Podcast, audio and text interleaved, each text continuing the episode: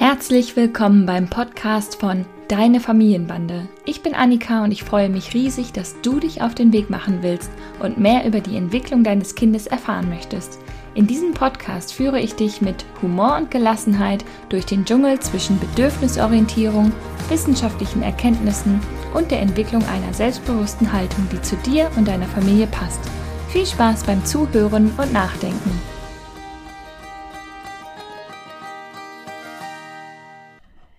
Herzlich willkommen zu einer neuen Folge des Deine Familienbande Podcasts. Ich habe heute kein richtiges Thema für dich, sondern eher einen Impuls. Was wollen wir denn heute zu Abend essen? Möchtest du Nudeln oder lieber Gemüsereis? Magst du mir mal deinen Schnulli geben? Holst du mal deine Jacke? Was hast du denn heute gespielt? Mit wem denn? Wollen wir los und deine Schwester abholen? Puh, na, seid ihr auch schon so gestresst wie ich? Diese und ähnliche Fragen, häufig in rasanter Geschwindigkeit hintereinander weggestellt, erleben wir ja alle in täglich in verschiedenen Situationen mit unseren Kindern. Ich mache mich da nicht frei. Wir haben alle so viel im Kopf, an das wir denken müssen.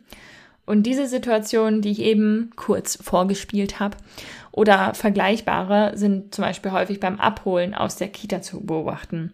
Viele Eltern freuen sich auf ihr Kind, haben vielleicht einen riesigen Drang zur Kontaktaufnahme, vielleicht auch ein bisschen ein schlechtes Gewissen und ich persönlich habe bei mir selbst reflektiert, dass ich häufig viele Fragen hintereinander wegstelle, wenn ich zum Beispiel alles unter einen Hut kriegen will, Kontaktaufnahme, an alles und jeden denken und irgendwie alles gleichzeitig zu managen, einem Kind Aufmerksamkeit zu geben und so weiter.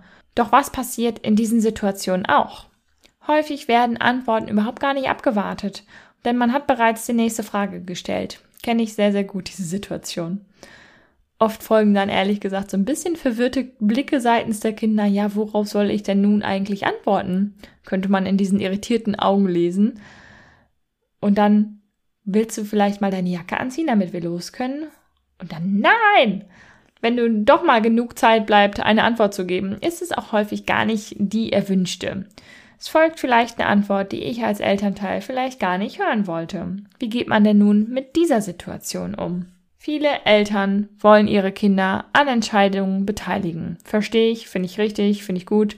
Und viele Eltern möchten nicht, wie sie es vielleicht selbst erlebt haben, ihre Kinder autoritär erziehen, sondern möglichst viel Selbstbestimmung mit in den Erziehungsalltag hineinbringen. Diese Wandlung ist natürlich grundsätzlich positiv und ich freue mich über jeden, der Kinder beteiligt und ihnen die Selbstbestimmung über ihr Leben und ihren Körper ermöglicht. Doch die Entwicklung hat auch ein bisschen Schattenseiten. Dass zum Beispiel Kinder davon überfordert werden. Das sieht man an ihren Reaktionen. Denn manche Fragen sind auch rein rhetorisch gemeint, um mit guten Absichten freundlich zu formulieren, was wir eigentlich als nächstes tun wollen. Doch rhetorische Fragen verstehen Kinder nicht. Die Hirnreife unserer Kinder lässt eine Interpretation dieser Fragen noch nicht zu. Kinder sind nicht in der Lage, hinter einer Frage die eigentliche Absicht zu erkennen und antworten so ehrlich, wie sie nur können und sagen halt, nö, ich möchte jetzt nicht die Jacke anziehen, denn ich möchte noch weiterspielen oder es ist drinnen einfach zu warm.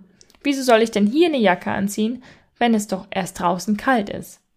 Wir Erwachsenen sollten uns also vorher genau überlegen, was wir mit unseren Fragen erreichen wollen und wann wir wirklich eine Antwort haben möchten oder wie wir mit der Antwort eigentlich umgehen wollen, wenn die nicht unserer Erwartung entspricht. Rhetorische Fragen können Kinder nicht verstehen und klar, sie fühlen sich zu Recht bevormundet, wenn ihre Antwort, die im Gegensatz zu unserer Frage durchaus ernst gemeint war, dann nicht ernst genommen wird.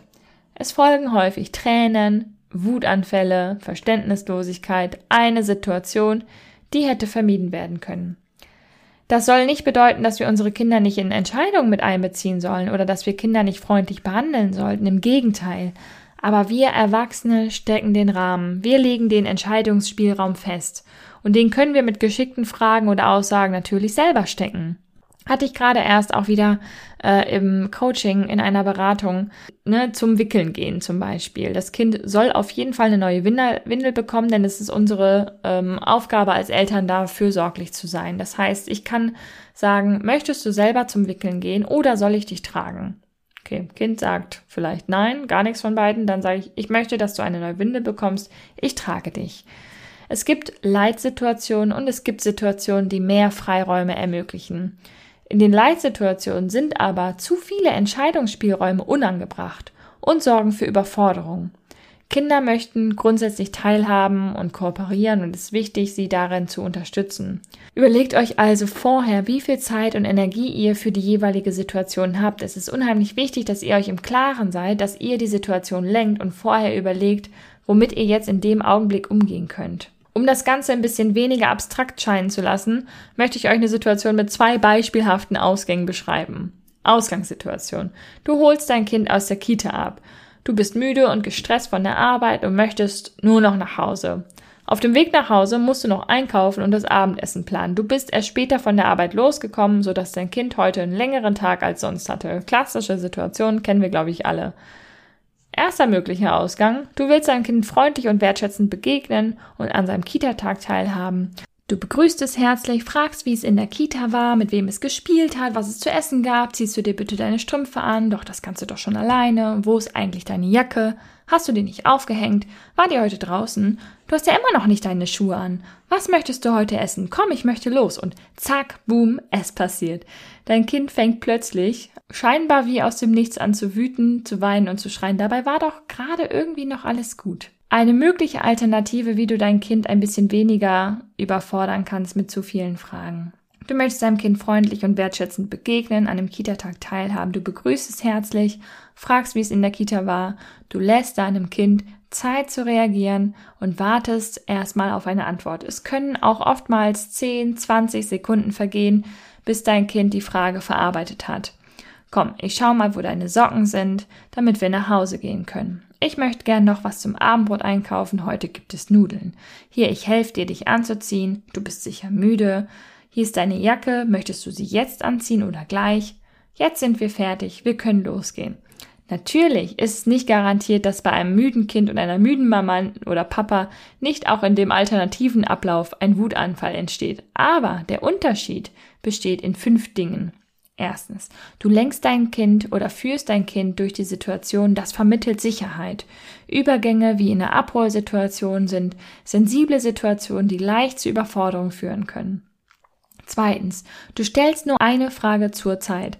Ansonsten machst du Aussagen. So weiß dein Kind, was als nächstes passiert und kann sich an dir orientieren. Drittens, du wartest ab.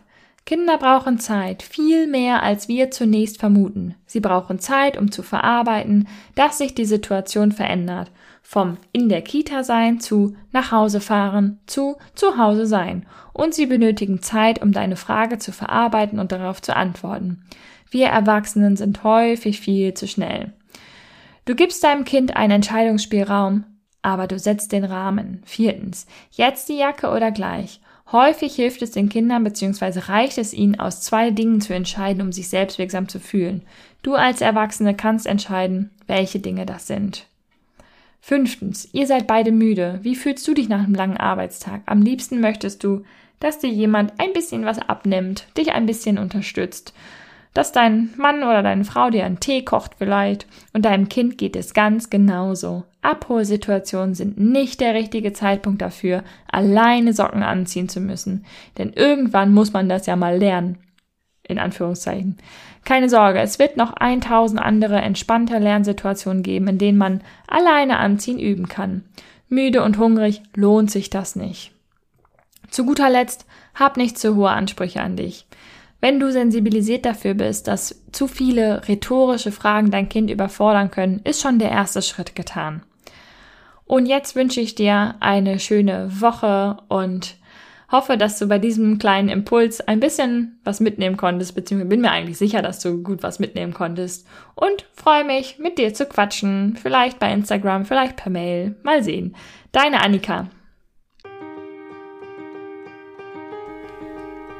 Das war die heutige Folge des Deine Familienbande Podcasts. Ich freue mich sehr, dass du eingeschaltet und zugehört hast und hoffentlich auch ein bisschen mitgedacht hast und ganz viele neue hilfreiche Impulse für dein Familienleben mitnehmen konntest. Wir sehen oder hören uns besser gesagt in der nächsten Folge vom Deine Familienbande Podcast. Mach's gut.